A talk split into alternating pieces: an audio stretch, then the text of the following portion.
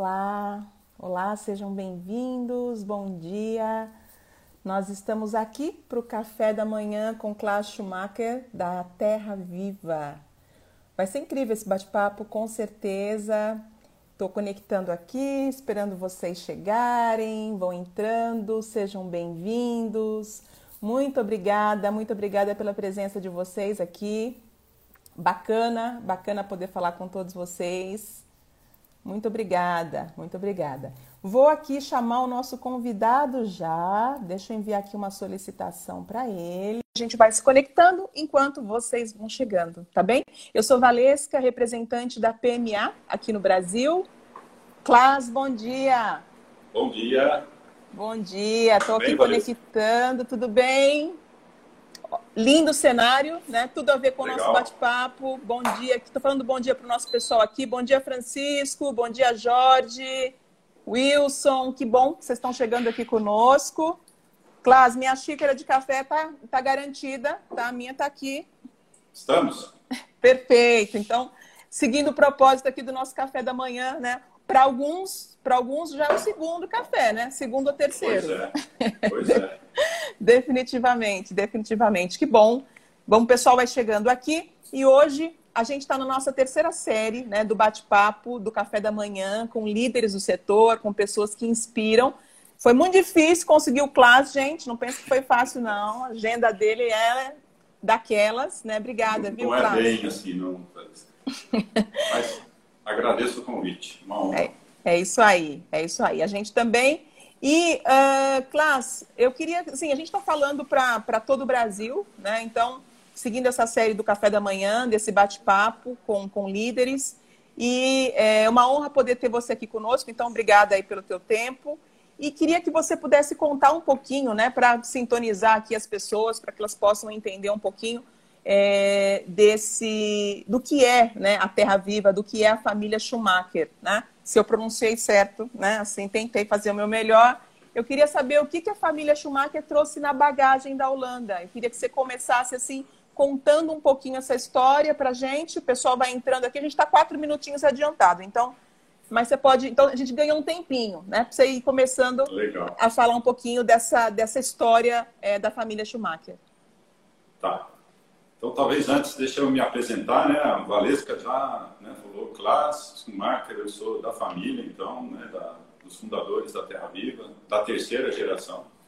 Então, é uma empresa que começou lá atrás, em 59, né? E a Valesca já deu o gancho aí, falando da bagagem, né?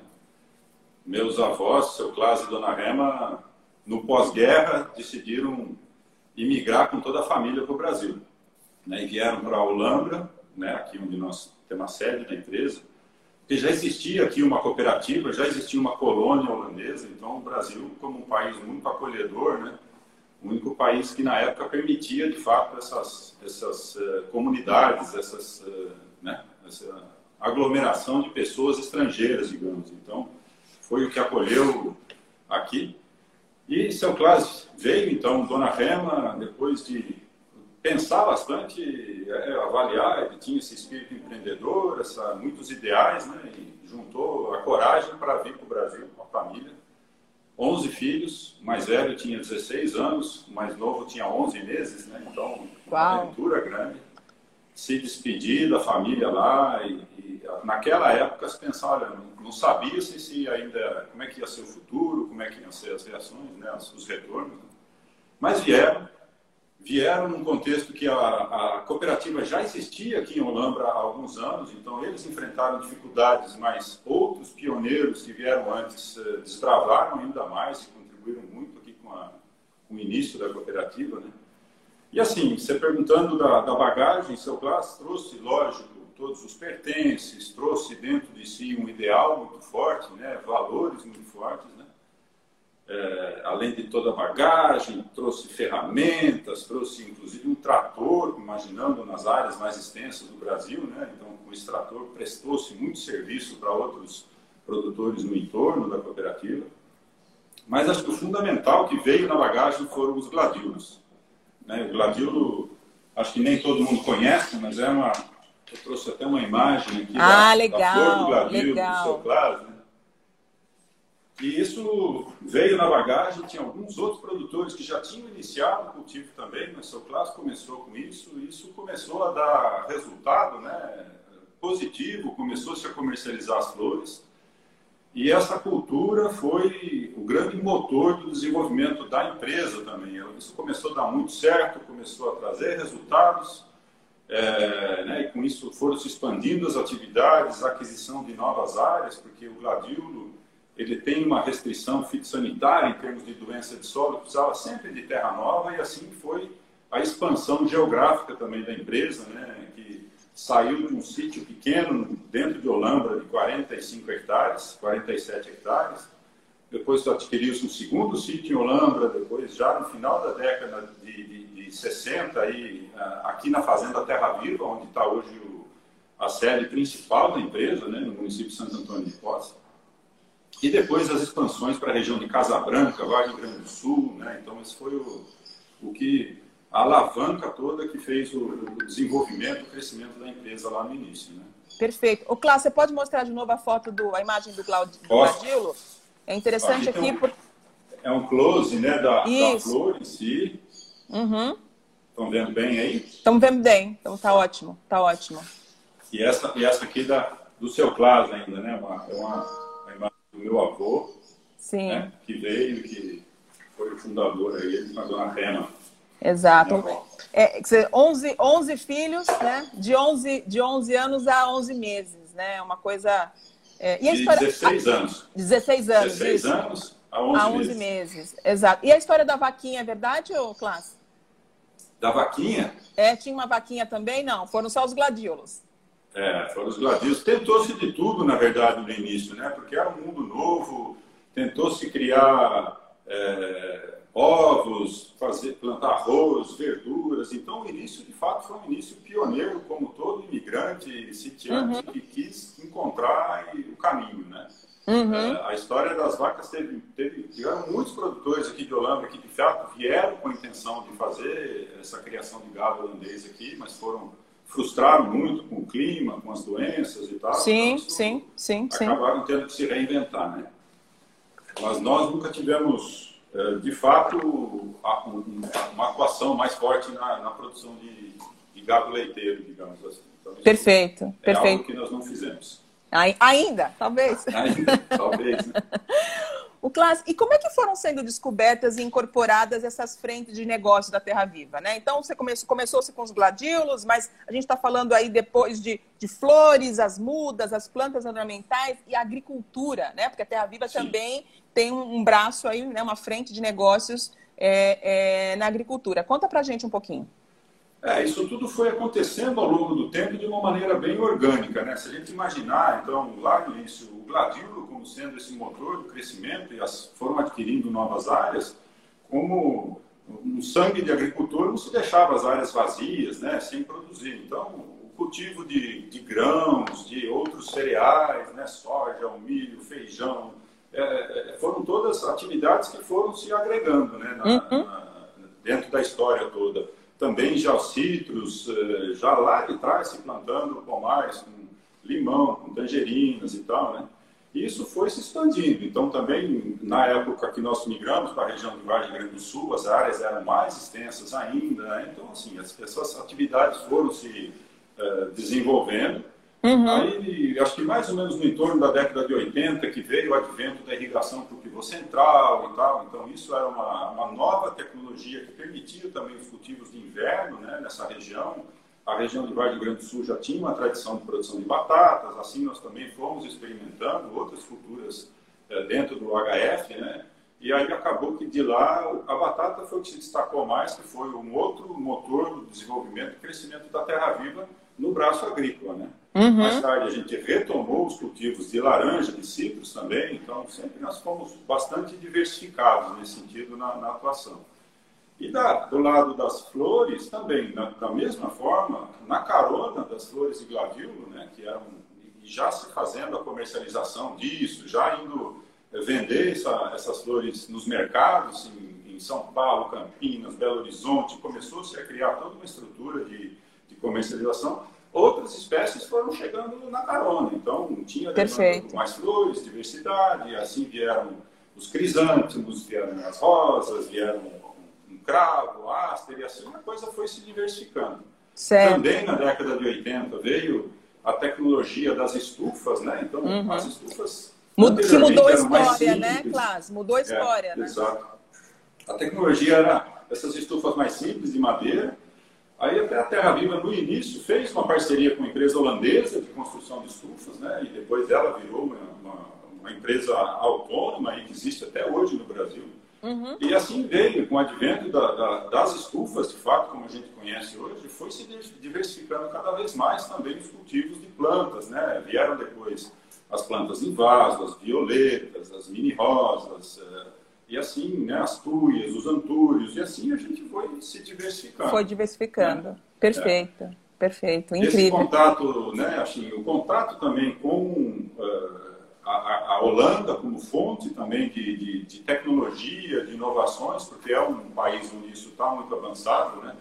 trouxe também parcerias nossas na, na, produção de mudas. Então, nós tivemos no passado parcerias com empresas de produção de mudas, de crisântemos, muda de begônia, coisa que nós fazemos até hoje ainda para o mercado interno, em pouco de uhum. exportação também, mudas de violeta. Então, tudo isso foi trazendo compondo, digamos assim, esse mosaico de atividades que a gente tem até hoje. Né? Perfeito. Olha só, o Francisco está falando aqui que a história, Francisco Holmes, está é, falando que a história da Schumacher se confunde com a história das flores em Olambra e no Brasil, né? É isso mesmo, é. é. isso mesmo. Belíssima história, sem dúvida. Vou aproveitar para o pessoal, esqueci de pedir para vocês colocarem também de onde vocês estão falando, tá? É legal para a gente ter uma noção aqui desse Brasilzão legal. gigante, para que vocês coloquem legal. aí também as suas localidades. É isso, Clássico. Quer dizer, interessante, quer dizer, não tem. É, é, é, é, a gente vê nesse, nesses bate-papos né, o quanto essa questão da, da, da, família, da gestão familiar, né, foi se. É, é, foi sendo decisiva né, para o sucesso, para o crescimento e desenvolvimento de, uma, de, um, de, um, de um negócio, né, de uma empresa, de uma história toda que vocês foram construindo. Né? a gente tem visto, claro, fui estudar um pouquinho da história da Terra Viva, entender um pouquinho é, os que conhecem a Terra Viva, e é os que não conhecem, né, estão conhecendo agora nessa live um pouco mais, percebem que vocês têm um jeito próprio, assim, de uma cultura própria, né? É, como é que é essa cultura Terra Viva, né? É, e o que, que a gente pode compartilhar com todo mundo que está nos, nos acompanhando? Olha, Valesca, eu acho que assim, né, é difícil falar de dentro um pouco dessa, responder isso de uma maneira objetiva, mas de fato, sempre a gente ouve esses, esses feedbacks né, que a gente tem uma, uma cultura própria, digamos, né? Uhum. E assim, eu, eu, acho que isso tem muito a ver também com a história, eu acho que tem a ver com esses valores muito fortes que vieram já na família, né? E, e, a, e, a, e a, também valores, mais uma diversidade, né? Se a gente volta para a história quando meu avô chegou, os, os, filhos mais velhos, meus tios mais velhos, meu pai, inclusive, já desde o início começou a trabalhar né, junto com, dentro da, da, empresa. Tiveram dois tios que foram para um seminário em Minas Gerais, um seminário em São João del Rei, quer dizer, então ficaram com padres franciscanos, depois eles seguiram, né, um fez medicina, outro fez psicologia, atuaram daí no sul da Bahia, o outro foi viver na, na, na, na, periferia de São Paulo, atuando com comunidades carentes, realmente com as pessoas da, da favela, e, e, e, outras experiências também, né, das filhas mais velhas que estudaram. E em um determinado momento, seu Clássico foi muito sábio, né, ele tomou duas decisões. Ele já com 70 anos, ele passou o bastão da liderança da empresa para o filho mais velho, que foi o Case. Uhum. Então, já, já começou aí essa questão da governança, ali, né? e ele sempre foi muito, é, defendia muito a união. Né? A, nós juntos somos mais fortes. Então, a união uhum. da família, né? manter a, a, os, os, os, filhos unidos em torno da empresa. Né? E ele também deu a opção nessa época para os filhos mais novos se associarem também, também se juntarem empresa. E essa foi uma decisão unânime, onde todo mundo colocou a empresa à frente dos interesses pessoais ou das necessidades pessoais. Quer dizer, viam dentro da Terra Viva é, uma, uma, uma, iniciativa onde podiam, de fato, levar todos esses ideais, tudo isso que queriam realizar. Né? Uhum. E, e, aí, assim, lógico que teve nessa diversidade toda de 11 irmãos, né? É, veio um décimo segundo, digamos, que foi alguém que ajudou muito na estruturação, trabalhou na área administrativa, e nesse momento meu avô também convidou ele a se tornar sócio, né? Uhum. Então, para conseguir unir toda essa diversidade, esses ideais, demandou muita, muito esforço, muito desenvolvimento de, de, de pessoal, mas até que se chegou lá, já no final da década de 80, na elaboração do que a gente chama de missão, a, a, a, os valores e os princípios da empresa. Também uma, um alinhamento do que se queria. Né? Uhum. E lá, desde lá, já vem né, na origem da empresa essa busca por a gente, lógico, alcançar resultados econômicos no negócio, claro. mas também gerar resultado no campo social, no campo humano e no campo ambiental. Quer dizer, então, esse, esse olhar para esse que nós chamamos da janela da sustentabilidade, né, os quatro campos da sustentabilidade, já está presente uh, dentro da empresa desde então. Né? E, é. e, acho que o que é mais, ah, tem essa questão, e a questão da preocupação com as pessoas em si, quer dizer, o ambiente, o respeito pelos colaboradores, a busca de uma gestão participativa, né, envolvendo todos os colaboradores. Acho que essa é, uma, é algo que diferencia, algo que é genuíno, que a gente busca de fato fazer no dia a dia, né, e que é um diferencial uh, grande que a gente percebe também nessa, nessa realidade que a gente vive hoje, uma diversidade tão grande, com né, tantos produtos, tanta coisa.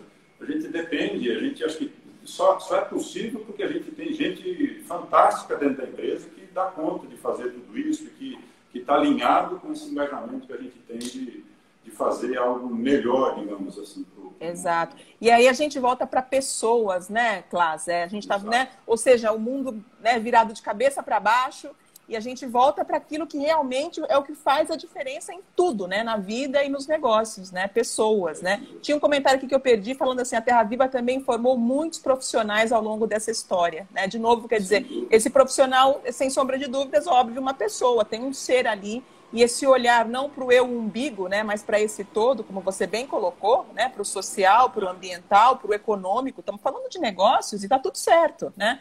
mas conseguir Exato. colocar isso de uma forma equilibrada, né? E aí você vê isso, o resultado disso são os anos, né? São, é você olhar para trás e falar, uau, né? O que, que é isso que a gente está é, mudando a história, né? É, é, é, de uma família e de, um, e de famílias, né? De, de, de, de entorno, né?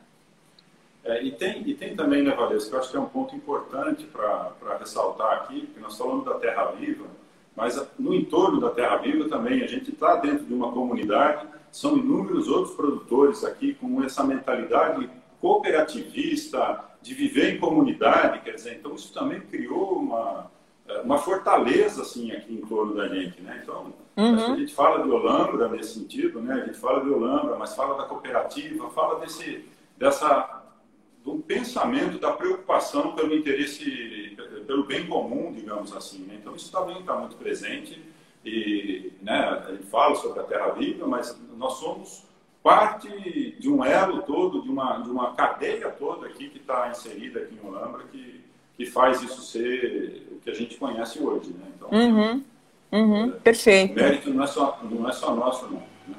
Que não, é, é, sem dúvida, né? de, de muita gente por aí. Vou pedir para o pessoal, olha, fiquem à vontade para mandar perguntas aqui, tá? Vou lendo aqui. Tem um, tem um ponto de interrogação assim do lado de vocês, do lado direito. Pode ser no comentário, no pontinho de interrogação e a gente vai colocando, tá? Clássico, você tocou num ponto muito legal que é a questão de Olambra, né? E aí já vou engajar, vou engatar aqui com, com uma pergunta. Por que, que, na tua opinião, por que, que a Olambra se tornou uma referência quando se fala em flores e plantas? Qual é o segredo? A gente quer saber muito aqui.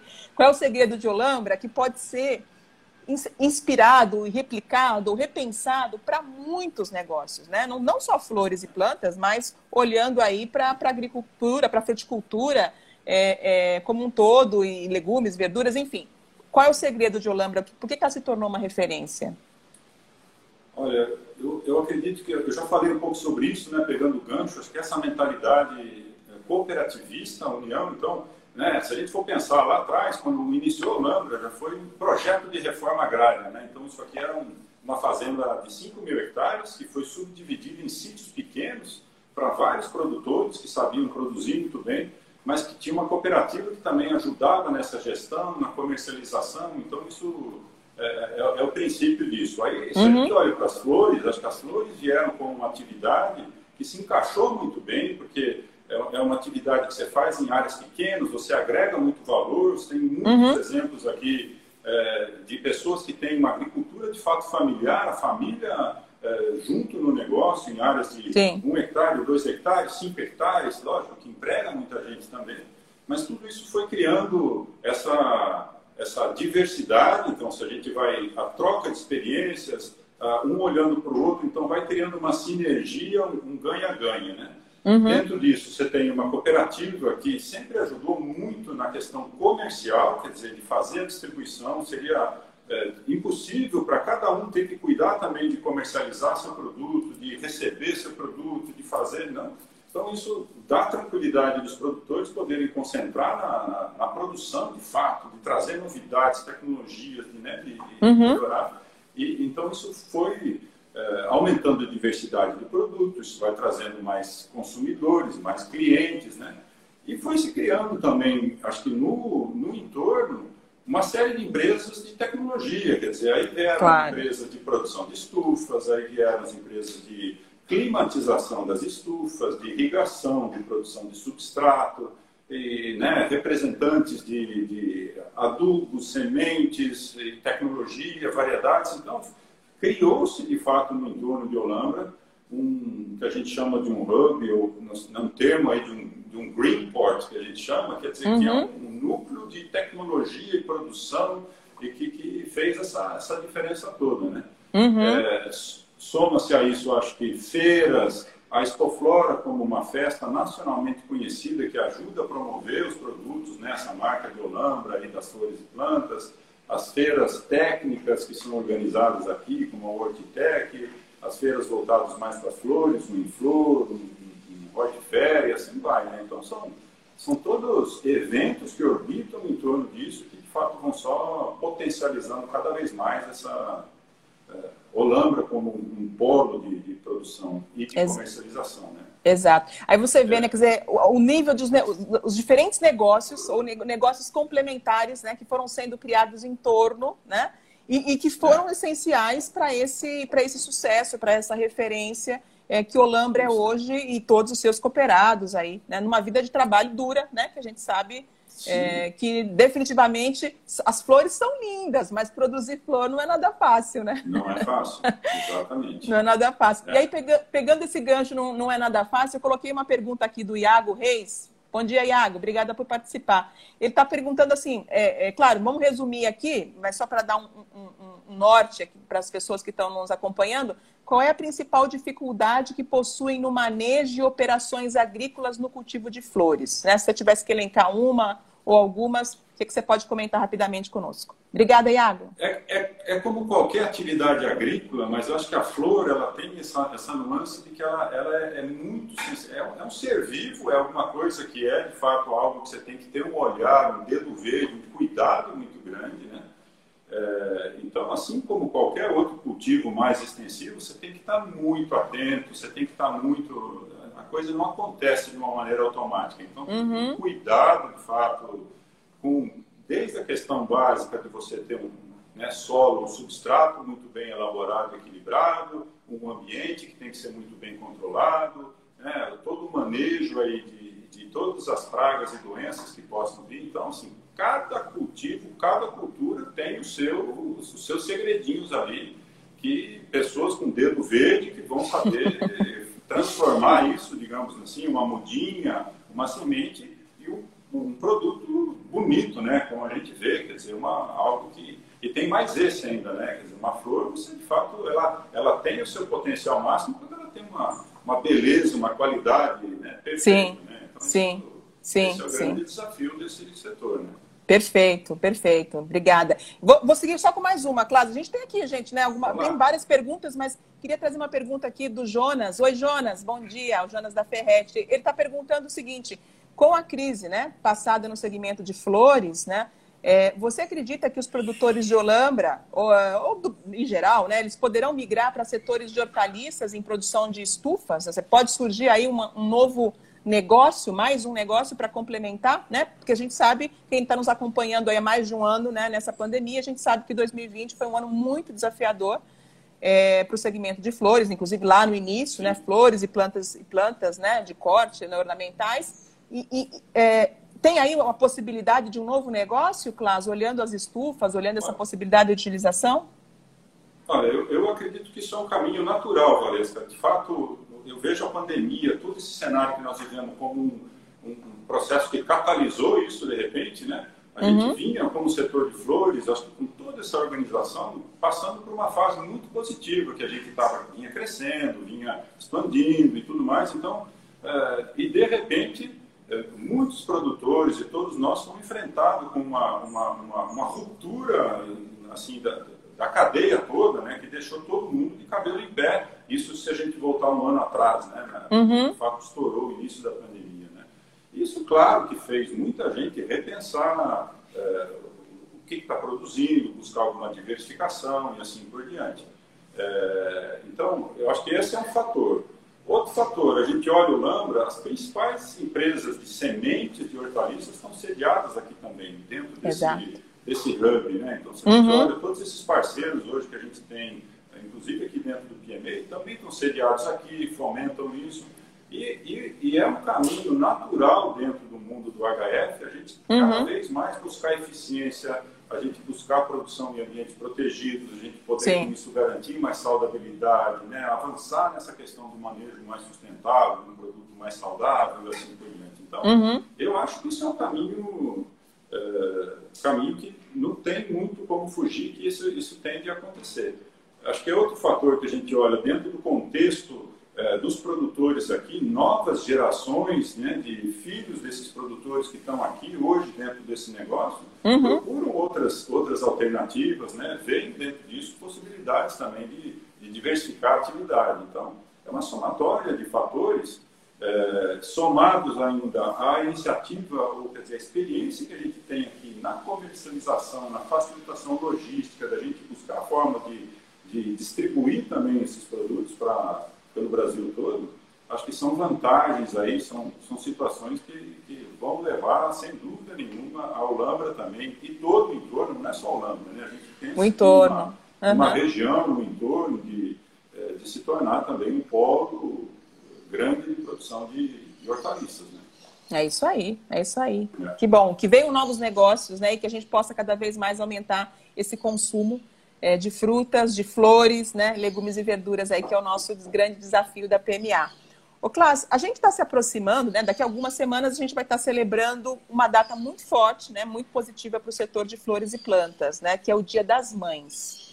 É, eu sei que aqui a gente está com muitos varejistas também acompanhando essa, né? Muitos varejistas, lojistas, enfim, acompanhando aqui esse bate-papo. É, quais são as expectativas, né, para o Dia das Mães? Olha, Valência, as expectativas são boas, muito boas. A gente está bastante confiante, bastante otimista, né? Uhum. Lógico que a gente está vivendo um momento ainda bastante delicado da pandemia, uma situação triste que todos nós estamos acompanhando, né? É, mas, por outro lado, a gente vê que todos os, os elos da cadeia estão funcionando, os canais de comercialização estão, estão funcionando, as uhum. flores fazem parte do, do, do agronegócio, do, do, essencial, digamos, né? como a gente fala, uhum. um produto também essencial. Então, nós passamos agora nessa segunda onda com algumas questões locais, mas que todo mundo foi vendo que não, as flores fazem parte dessa cadeia produtiva. Então, nós, uh, se a gente olha da origem, os produtores estão uh, preparados e com muita coisa para ser uh, ofertada, digamos, para os clientes o elo também de distribuição, acho que também está tá desimpedido, né? Uhum. E também acho que na ponta, todos os varejistas, todas as lojas, os garden centers, as floriculturas, também tem aí uma oportunidade grande de estar tá fazendo dessa data uma data muito uh, significativa e que sempre foi para o setor nosso é a data mais importante, né? sim, sim. Como, uh, e, e, acho que esse ano de novo tem tudo para ser ainda mais especial, né? Uhum com todo esse distanciamento, com todo esse cenário que a gente está vivendo, com toda essa carência que nós estamos tendo de, de, de afeto também pessoal, né? Uhum. Nada melhor do que simbolizar isso através de uma planta, através de uma flor, de alguma coisa, né? De presentear é, as pessoas que a gente gosta, né? E levar para dentro das casas também um pouco desse ambiente que a gente vê aqui, né? Definitivamente. Com, é. Muda muito esse, essa percepção, né? O ambiente. Então, Exato. Eu queria muito cumprimentar vocês e todo, né, assim, todo o segmento de flores e plantas, porque vocês conseguiram colocar uma mensagem muito positiva, né? De flores alimento para a alma, né? Isso é. foi uma coisa tão, tão sensível, né? Tão envolvedora, tão acolhedora, né? Na verdade. Yeah. E assim queria muito parabenizar vocês, todos vocês e todo mundo, né? É, por todo esse legado, por toda essa, essa sensibilidade, né? Para com o setor e para com o momento. Eu acho que vocês conseguiram é, é, é, conquistas muito importantes, né? Quer dizer, colocar as flores como essenciais, né?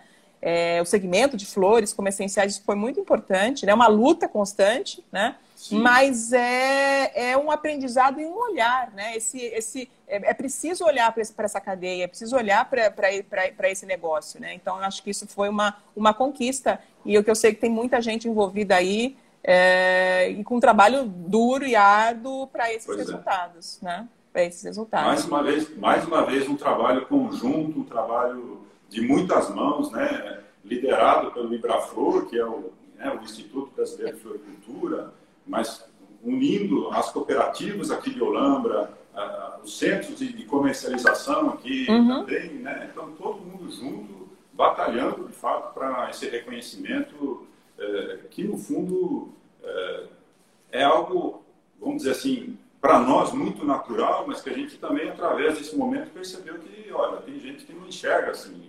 E, Exato. Né, de que a flor, de fato, é tão essencial e algo é um, é, faz parte da, da cadeia toda, digamos assim, da agricultura, do FFLV, né, que a gente uhum. também promoveu tanto aqui. Exato. né? A gente também é... aprendeu, viu, na PMA, né, trazer é... o F como FF de flores também, em frutas, né, e aí seguir. Isso aí. Legal. Isso aí. Ô, Cláudio, você falou um pouquinho, né, falando um pouquinho dessa, dessa questão da essencialidade do setor de flores, a gente vê que o consumo é, de flores e plantas no Brasil, né, se eu comparar Brasil e Europa ou os Estados Unidos, é bem diferente. A gente uhum. pode aumentar o consumo de flores e plantas no Brasil é, nos patamares vistos na, na Europa ou Estados Unidos? Olha, Valesca, eu acho que poder pode, mas tem, tem um caminho, lógico, para a gente percorrer. Né? Se a gente olhar um pouco algumas estatísticas de que é, é, consumo na Alemanha, por exemplo, gira em torno de, de 125, 130 dólares por pessoa ano, né, o consumo per capita, uhum. e aí a gente fala do Brasil como algo em torno de 8 dólares por pessoa. Né? É, Estados Unidos são 100 dólares por pessoa ano que consomem em, em, em, flores e plantas. É, Estado de São Paulo, algo em torno de 13, 14. Então a gente já vê uma uhum. mudança grande no Estado de São Paulo em relação ao restante do Brasil. Uhum. Só aí a gente vê caminho que a gente pode Exato. percorrer, digamos assim, né? as uhum. oportunidades que existem, quanto a gente pode avançar. Mas lógico que isso depende de uma série de avanços, melhorias, né, que a gente vai trilhando ao longo do caminho. Mas sem dúvida, o potencial tem bastante para a gente uh, avançar muito. Né? Exato. Uma das coisas que a gente tem percebido aqui, assim, tem é, muitos pontos de venda hoje dentro das redes de autosserviço que não trabalham ainda com flores, né? É, e, e, então, assim, tem, tem algo, tem muitos pontos de venda para serem acessados ainda. Tem muita coisa que a gente ainda pode é, fazer, né? E são dificuldades, logicamente, não é à toa que não é que esse cenário atual, mas são possibilidades futuras para a gente buscar atender, digamos, esses, esses consumidores todos, esses clientes que queriam ter acesso e ainda não tem. Né? Então, acho que tem, tem grandes oportunidades para a gente aumentar esse consumo, sim. Exato. E eu falo até como consumidora, gente. Olha, cada vez quando eu entro lá no, no, na, nas, nas, cidadezinhas, onde eu tenho um sítio, lá no, lá no sul de Minas, que eu entrei no supermercado, que eu vi flores, eu, meu, gente, meu mundo mudou, né? Assim, enquanto consumidora, nós queremos ter acesso, né? Consumidores, nós queremos ter acesso é, a flores e plantas, né? Em diversos canais, né? Então, isso é uma, algo que a gente tem que, que conquistar, né? É, ficou Sim. claro que o consumidor quer, ele precisa ter acesso, né? E aí, é, é, definitivamente, esse consumo vai ser aumentado, né? Eu vou pegar aqui, Cláudio, deixa eu ver, tem duas perguntas aqui. É... Da Tereza, vou trazer a pergunta aqui da Tereza para a tela.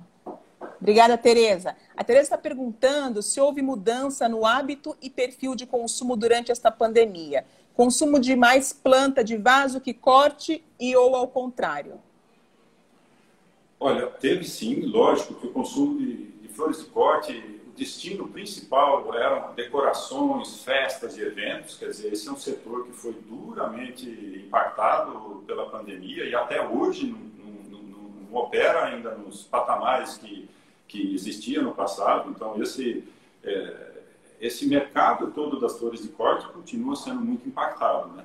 É, o que a gente percebeu, sim, é uma, um aumento do consumo das flores de corte dentro das redes de varejo como alguns maços, maços singelos, tem campanhas aí do próprio Velling, a nossa cooperativa, onde a gente está associado, né, para estar tá promovendo isso. Então, isso tem. Mas o que a gente percebe, sim, ultimamente, é uma tendência de consumo maior de plantas verdes, né, de, de, de plantas, de fato, para ambientar, trazer mais essa natureza para dentro de casa. Então, essa é uma tendência, não só aqui, é uma tendência mundial, que a gente observa na Europa também, né? Uhum. Você vê cada vez mais ambientes onde você tem plantas verdes fazendo parte da decoração das casas das pessoas? E aí depois compondo com algum vaso florido, alguma outra planta com flor, que logicamente dá um charme especial, né? E aí, gradativamente, acho que esse hábito de trazer para dentro de casa também ah, as flores de corte, algum arranjo de flor, ou presentear isso, se tornar algo como um presente aí para ser oferecido para as pessoas em alguma ocasião especial, né? Perfeito. Obrigada, viu, gente? Obrigada pelas perguntas. Eu vou tentando aqui trazer, não dá para trazer todas, mas a gente vai tentando colocar e esse bate-papo está muito bom. O, o Clas, o que, que você enxerga como oportunidade em 2021 para o setor? Aí vou até abrir um pouco mais o leque de FFLV, né? Não só flores, mas vocês estão atuantes aí também na área de legumes, né? É, é, o que, que, você, que, que você enxerga aí como oportunidade para esse 2021 que está desafiador, né? A gente não precisa... Está tá desafiador. Então, quais são as, as, as oportunidades? Olha, Valesca, no fundo, se a gente for pensar no Brasil, na dimensão que tem uma diversidade de, de, de, de produção e tudo mais, é, as oportunidades são inúmeras, é, gigantes, e cada um tem que achar o seu no seu segmento, digamos, né? É, mas talvez, assim, o que a gente também percebe, a gente tem, tem dito, né, é que as maiores oportunidades muitas vezes estão da porteira para dentro, da gente é, fazer muito bem feito e fazer ainda melhor aquilo que a gente sabe fazer, entendeu? Uhum. É, ainda mais num momento como esse, onde a gente tem enfrentado tantas incertezas, inseguranças, é, mudanças aí de, de, de, patamar de custo de produção de uma maneira muito até mesmo irracional, né, totalmente fora do que tinha sido imaginado, pensado. Né? Acho que as grandes oportunidades estão nesse sentido de fazer mais e melhor aquilo que se faz uhum. e ao mesmo tempo acho que essa essa oportunidade de produzir produtos com integridade, com, sabe, com verdade, com, com consistência, digamos assim. Né? Acho que é, isso, isso é o que o mundo, eu acho que espera também de nós como produtores, né? A gente, de fato, ter muita consciência e produzir com bastante consistência, com integridade, com verdade, e, e levar isso, então, para os clientes todos, que, que é isso que estão demandando, é isso que eu acho que é o nosso grande grande oportunidade está aí, né? Exato, incrível. E contar essa história, né? O consumidor está ávido Sim. por conhecer a sua, a, a história Sim. de todo mundo que está nos ouvindo, não, não, importa em qual parte né, da cadeia você se encontra, né? Tem histórias, né? Claro, histórias de verdade, história com integridade que esse consumidor, que esse mercado, né, quer, quer ouvir. Nossa, Cláudia, a hora passou tão rápido, eu preciso trazer mais uma pergunta aqui e a gente tem que seguir o nosso propósito aqui de, de, não, de não passar muito tempo do nosso café da manhã. Mas eu queria trazer uma pergunta aqui do Luciano. Luciano Gasparini está perguntando. É, trouxe uma pergunta mais técnica, mas acho importante dar esse, essa visão para todo mundo. Como é que o setor de flores enxerga a falta de insumos e defensivos agrícolas registrados para flores? Né? E a gente vê essa dificuldade também né, no setor da, fruticultura, por exemplo, mas qual é a preocupação com sustentabilidade e produtos zero resíduos? Aí, se você puder sintetizar.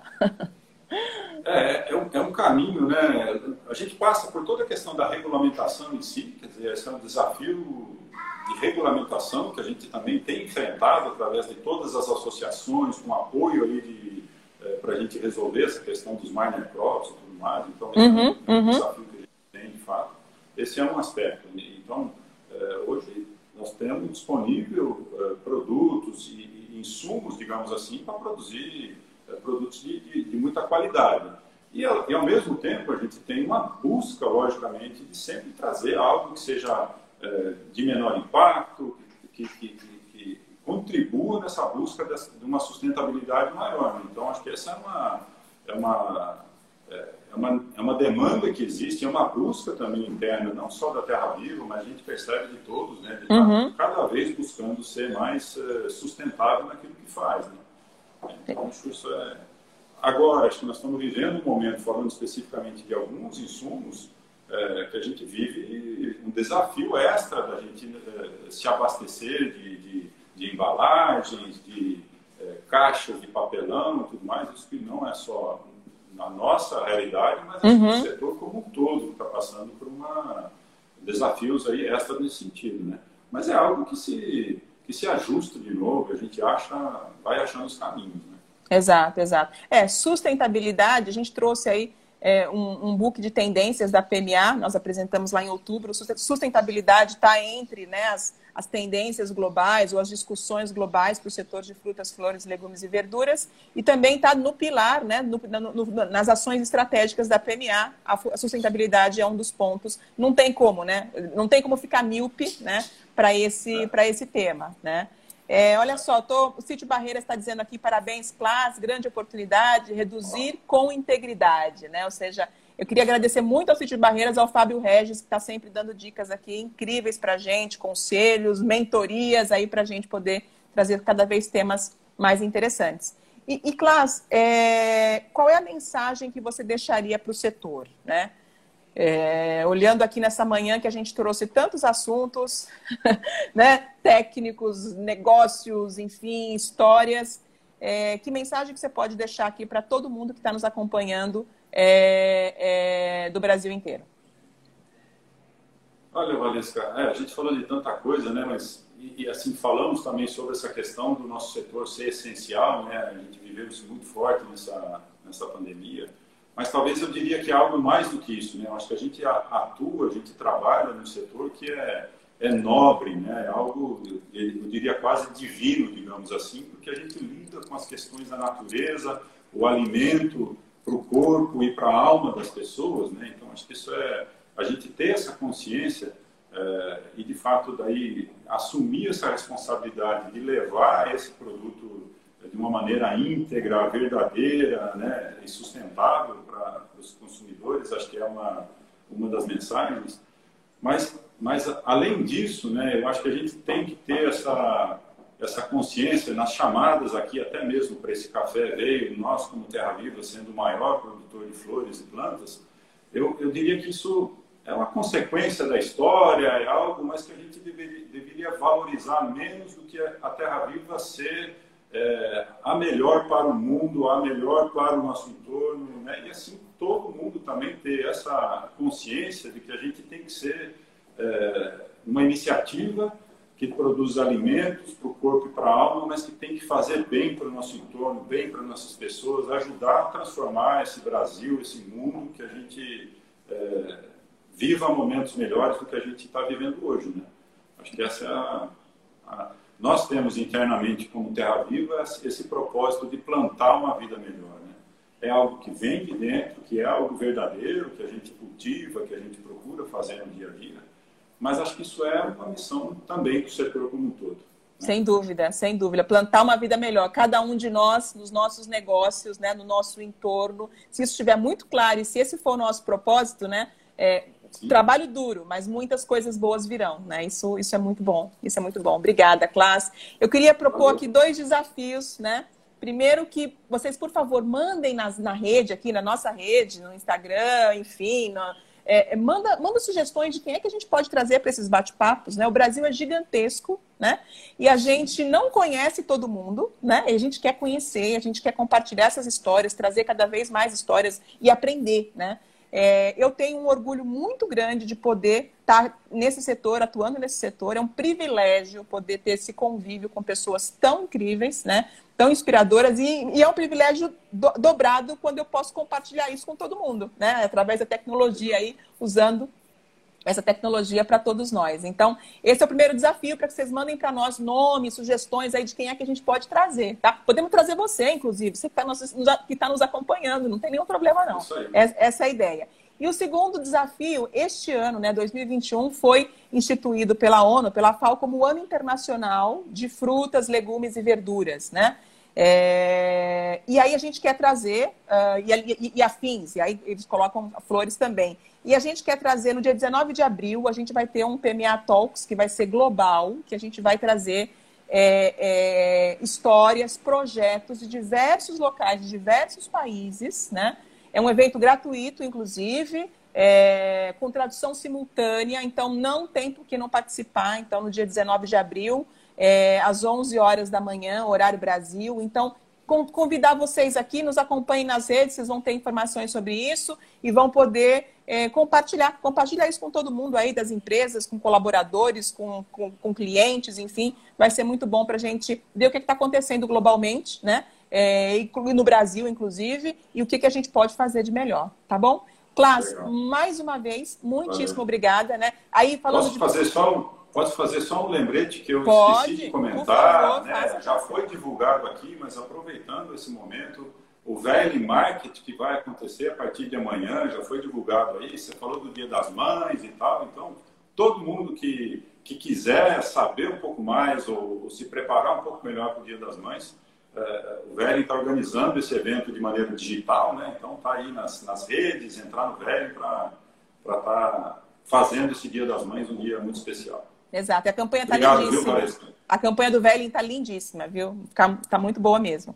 É isso. Então, Legal. gente, muito obrigada. A gente volta com mais café da manhã em breve aqui para vocês, tá? Esse café da manhã fica gravado também, então compartilhem, por favor. E falando de pessoas que nós falamos tanto, eu queria agradecer a duas pessoas, né? Ao Tiago da Terra Viva, que está aí nos bastidores nos ajudando, e a Dal é, Gomes, aqui da PMA, que está sempre aqui nos ajudando e apoiando em tudo que a gente faz, tá? Muito Legal. obrigada. Excelente dia para vocês, excelente semana, tá? Até a próxima. Obrigada, classe. Obrigado, obrigado. Um abraço, Valeu, um abraço, um abraço, gente. Até mais. Tchau, tchau.